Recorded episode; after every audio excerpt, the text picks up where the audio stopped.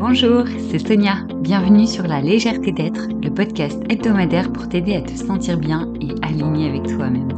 Je suis coach professionnel certifié et praticienne en Ayurveda. Je suis passionnée par le développement personnel et la corrélation du corps et de l'esprit. Je délivre ici mes travaux et recherches ainsi que des exercices faciles, astuces et inspirations pour te rebooster. C'est parti, bonne écoute.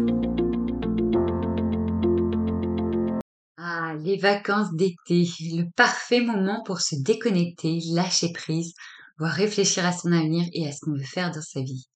Généralement, c'est une période où le business est au ralenti, pas mal de secteurs du moins, ce qui fait qu'on souffle un peu plus. On retrouve un peu de temps pour soi, pour se poser. Lorsqu'on est une personne en bonne santé, sans raison médicale causant une certaine fatigue, alors ces vacances devraient donc, par définition, rimer avec gain d'énergie.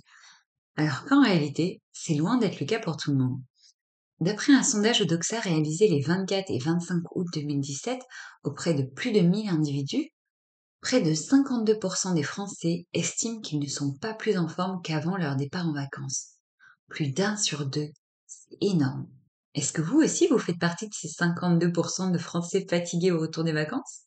Alors la question c'est pourquoi est-ce que cela nous arrive? D'un point de vue physique et physiologique, les raisons peuvent être que quand vous êtes tout le temps dans le jus, comme on dit, et que d'un coup vous stoppez l'activité de travail, que vous faites un break pendant une certaine durée, votre corps n'est plus maintenu par cette tension ou ce stress au quotidien et donc se relâche totalement. Vous décompressez. Sauf que vous décompressez tellement que remettre la machine en route met plus de temps. Le sommeil a pu être impacté également. On profite des journées à rallonge, on en sort peut-être un peu plus. Au final, on a tendance à dormir moins. L'alimentation joue pour beaucoup, sauf pour ceux qui ont profité des vacances pour prendre soin de leur ligne, sinon bien souvent, en vacances, nous nous octroyons des petits plaisirs coupables avec une alimentation plus riche ou du moins moins équilibrée. D'un point de vue psychologique, cette fatigue à la rentrée, ça peut être dû à la super to-do list longue comme le bras qui vous attend à votre retour de vacances, que ce soit des charges de travail que votre boulot vous impose, ou bien de toutes les choses à faire au sein de votre foyer qui vous attendent patiemment. Peut-être que c'est dû également à une certaine démotivation au travail, si vous faites quelque chose qui ne vous plaît plus, qui n'a plus de sens pour vous, mais auquel cas les conseils que je vais vous donner là dans cet épisode n'auront que peu d'effet ou alors temporaires. Car si vous êtes dans ce cas-là, il faut entamer d'autres démarches. Ça peut être bien un coaching sur mesure pour vous aider à sortir de cette vie qui ne vous convient plus, des formations ou autres. Donc, ce qui est important pour vous, c'est d'identifier vos raisons internes à vous, physiques, physiologiques ou psychiques. Qu'est-ce qui fait que vous vous sentez fatigué au retour des vacances? L'idée ici, c'est de conscientiser les choses qui vous fatiguent pour mettre l'accent sur ceux ou ces facteurs-là et être sûr de traiter le bon problème. Si ma fatigue est plus psychologique, je peux dormir autant que je veux, je serai toujours fatigué en me réveillant. Vous voyez ce que je veux dire? Voyons donc maintenant comment récupérer de l'énergie et se remettre dans le bain pour ceux qui ont une fatigue physique. La partie psychologique, j'y reviendrai dans un prochain épisode. Alors, petit aparté, avant de continuer plus loin, il faut que j'éclaircisse un point. Je vais vous parler dans quelques instants des conseils prodigués par l'Ayurveda pour se remettre en énergie. Car comme je vous le disais en intro dans mon podcast, j'ai un diplôme de praticienne en Ayurveda. En éclairage, l'Ayurveda, c'est quoi? L'Ayurveda signifie connaissance de la vie et de la longévité. C'est une médecine holistique, indienne, ancestrale, qui est naturelle et qui a pour but surtout de prévenir la maladie avant qu'elle ne surgisse, versus la médecine occidentale qui se concentre sur les symptômes et traite la maladie aux prémices de celle-ci ou après son apparition. La médecine ayurvédique ne remplace pas du tout la médecine occidentale, elle vient seulement la compléter. Deux des grands principes de l'Ayurveda qui me parlent personnellement beaucoup et qui font que cette médecine holistique m'a séduite, ce sont 1. Le lien corps-esprit. La condition physique reflète la condition mentale et vice-versa. C'est également pour cette raison qu'on s'intéresse à tous les facteurs qui ont causé l'apparition du trouble, aussi bien physique que psychique. 2. C'est l'alimentation qui est considérée comme le premier médicament. Il y a d'ailleurs un proverbe indien qui dit une bonne alimentation n'a pas besoin de médicaments et un bon médicament sans bonne alimentation est inefficace. Dans l'utilisation, moi, que je vais en faire avec vous, je vais faire exprès de ne pas parler de termes incompréhensibles, du moins au maximum, ou de choses complexes et difficiles à mettre en place. Non, au contraire, mon but est de vous simplifier au maximum la compréhension des grands principes et notions que j'ai appris, de vous les traduire en quelque chose de pratique, de simple et utilisable pour vous tout de suite. Maintenant qu'on a dit ça, revenons dans le vif du sujet. Comment retrouver son énergie vitale? Ça vaut pour la mais ça vaut en réalité pour n'importe quel moment de l'année où vous vous sentez fatigué. Le premier facteur que l'on va pouvoir activer pour se remettre en énergie est la respiration. Et oui, la respiration joue un rôle primordial dans notre énergie. Ce qu'il faut savoir, c'est que nous utilisons seulement 10 à 15% de notre capacité pulmonaire. Or, la respiration est le seul moyen d'oxygéner nos muscles, nos organes, nos cellules et même notre cerveau. Par ailleurs, la force de notre système immunitaire est directement liée à la qualité et la profondeur de notre respiration. Et 75% de nos toxines sont éliminées à l'expiration sous forme d'acide carbonique. Vous comprenez donc pourquoi la respiration est à ce point importante pour notre bien-être global. Donc il y a plusieurs types de respiration qui vont avoir des effets spécifiques sur notre physique et notre mental. Exemple, des effets dynamisants, stressants, ou bien relaxants, apaisants. La majorité du temps, notre mécanisme de respiration est dit involontaire. Vous n'avez pas besoin de vous concentrer et de commander à votre cerveau d'activer les poumons pour inspirer et expirer vous le faites naturellement. Donc ici, pour se redynamiser, un des exercices simples que je vous recommande, c'est l'utilisation d'une respiration lente et contrôlée sur une durée minimum de 3 minutes. Cette fréquence de respiration doit être de 6 secondes d'inspiration et 4 secondes d'expiration. Et vous répétez 6 secondes d'inspiration, 4 secondes d'expiration, jusqu'à ce que vous arriviez à 3 minutes au minimum. Si vous le voulez, vous pouvez utiliser des applications ou même des vidéos gratuites sur YouTube qui sont très pédagogiques et qui peuvent vous accompagner dans certains exercices de respiration. Les yogis sont très doués pour ce genre d'exercice. Le second facteur est l'alimentation. Comme je le disais précédemment, l'alimentation joue un rôle primordial pour maintenir des hauts niveaux d'énergie pour le corps et un équilibre psychique. En Ayurveda, le comment on mange est aussi important que le qu'est-ce qu'on mange. Sur le quoi manger, je pense que vous savez déjà à peu près tous ce que c'est qu'une alimentation équilibrée, donc je ne vais pas m'étendre plus que ça sur le sujet.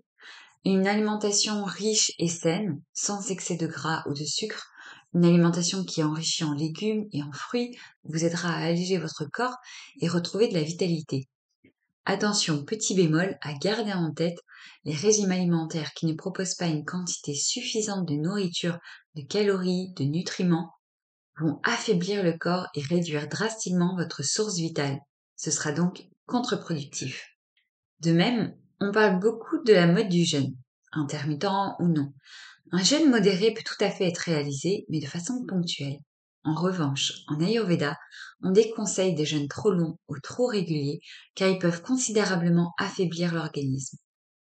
Maintenant, sur le comment on mange, voici quelques-uns des grands principes ayurvédiques qui vous aideront à améliorer votre digestion et donc retrouver de l'énergie vitale. Première chose, c'est boire de l'eau chaude le matin, comme par exemple un thé ou une infusion ou autre, peu importe sous quelle forme.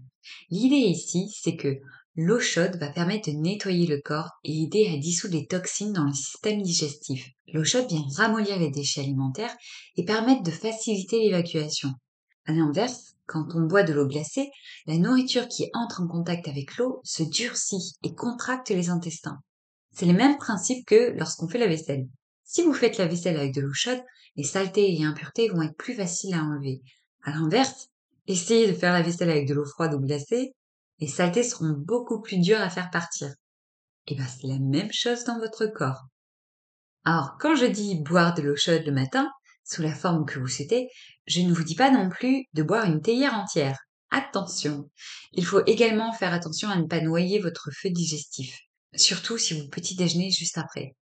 En Ayurveda, le processus digestif est composé de trois grandes étapes. Je vous la fais courte volontairement. Donc, ces étapes sont 1. La mastication. Cette étape dure à peu près 30 minutes. Ça implique la bouche, l'estomac. Donc la nourriture est humidifiée avec la salive, broyée avec les dents. La deuxième étape, c'est les 90 minutes suivantes. Les enzymes digestives qui rentrent en jeu avec les acides, la bile. Elles viennent déstructurer la nourriture. Et la troisième étape, donc, elle implique les mouvements de nourriture vers les intestins. Il faut donc compter entre 2h30 et 3h30 pour totalement digérer le repas. Or, en principe, il faudrait laisser ce schéma se dérouler complètement avant de commencer un nouveau processus digestif. Par ailleurs, il est recommandé de manger à 75% de nos capacités, soit quand on sent qu'on a bien mangé, mais on n'est pas encore totalement rassasié. Pourquoi est-ce qu'on évite d'atteindre ou de dépasser les 100% de notre capacité de stockage de notre estomac? Qu'en réalité, en atteignant les 100% ou en les dépassant, on risque de distendre l'estomac, ce qui va entraîner une sensation de faim de plus en plus fréquente. La digestion sera également allongée. La personne aura une sensation de lourdeur et de fatigue constante. Comme le comment manger est assez varié et complexe, parce qu'il y a encore pas mal de choses à savoir, j'en ferai un épisode dédié afin de pouvoir rentrer davantage dans le détail des choses et vous dévoiler tous les petits secrets qui permettent d'avoir une bonne digestion et une bonne immunité. Par ailleurs, si vous êtes très fatigué, vérifiez également si vous n'avez pas de carence en fer ou en magnésium. Le troisième facteur est le sommeil. Rien de tel qu'une bonne nuit reposante et réparatrice pour ceux qui n'ont pas de soucis d'insomnie ou de bébé en bas âge. Pour cela, lorsque vous voulez vous requinquer, en Ayurveda, on recommande de se coucher avant 22 heures, car avant cette heure-là, c'est une énergie de pesanteur et de lourdeur qui prédomine. Votre sommeil sera ainsi plus profond et plus lourd. Bien sûr, évitez au maximum les écrans bleus avant le coucher, car ça diminue la sécrétion de la mélatonine. Une respiration lente, profonde et ventrale vous aidera également à vous apaiser et à lâcher prise. Le quatrième facteur est le sport. On ne le dit jamais assez, mais le sport est un élément clé pour une bonne hygiène de vie. Il est d'ailleurs très corrélé avec le sommeil, vu qu'il va améliorer sa qualité. Le docteur Martine Duclos, endocrinologue et chef du service de médecine au sport au CHU de Clermont-Ferrand, explique de fait que l'activité sportive aura deux conséquences positives. Vous aurez moins de difficultés d'endormissement et les sportifs auront moins de réveils précoces. Cela s'explique notamment grâce à la régulation de la tension artérielle et la sécrétion d'endorphines qui permettent de mieux se détendre. En faisant du sport régulièrement, notre cerveau sécrète de la dopamine, qui est un neurotransmetteur qui intervient dans le mécanisme de la récompense. On améliorera ainsi sa santé psychique et physique, son humeur et même sa mémoire. Alors, quand on parle de sport, on ne dit pas qu'il faut faire un marathon tous les week-ends. Ça peut être des petites choses, simples à mettre en place, comme par exemple pour des petits trajets, préférez la marche à pied le plus souvent que vous pouvez au lieu de prendre les transports en commun. Prendre les escaliers au lieu de prendre l'ascenseur. Créer une petite routine de sport ou varier les exercices et les sports dans la semaine. Ces exercices et ces sports sont à choisir selon vos habitudes sportives. Tout le monde n'a pas la même endurance, la même condition physique ou la même pratique sportive. Faites en fonction de ce qui est bon pour vous. Vous vous connaissez bien. Certains auront besoin de plus de sport que d'autres. Pour ceux qui n'ont pas fait de sport depuis longtemps, cette routine sportive peut être par exemple les mardis faire des étirements de yoga ou de stretching, les jeudis une petite marche à pied un peu active ou un running, les samedis aller nager quelques brasses, vous pouvez même emmener vos enfants si vous en avez. Pourquoi je vous parle ici de piscine? C'est parce que c'est un sport qui est très doux pour le corps, dans le sens où, un, il fait travailler l'ensemble du corps, et deux, c'est pas traumatique pour les articulations ou les chevilles. Par ailleurs, attention à la pratique du sport trop tard dans la journée car cela décalera l'endormissement. Dernier point, c'est la posture. On ne le redit jamais assez. Créer une congruence corps et esprit. Si vous dites à votre cerveau je suis en forme, adoptez la posture qu'il confirme. Faites le test. Essayez de vous sentir en forme, en pleine vitalité, avec le dos courbé et les épaules affaissées. Bon courage Maintenant, redressez votre dos, redressez vos épaules, votre tête, gainez votre corps. Prenez une grande inspiration et dites-vous, je suis en forme. Ah, vous voyez, c'est plus facile, n'est-ce pas? Et voilà, c'est tout pour aujourd'hui. Merci d'avoir écouté cet épisode. Si ça vous a plu, n'hésitez pas à me laisser 5 étoiles sur Apple Podcast ou sur la plateforme que vous écoutez. N'hésitez pas aussi à le partager autour de vous, à des personnes qui pourraient être intéressées. Vous pouvez également me rejoindre sur Instagram mon nom de compte est La légèreté d'être. Je vous y proposerai certains contenus exclusifs. Bonne journée à tous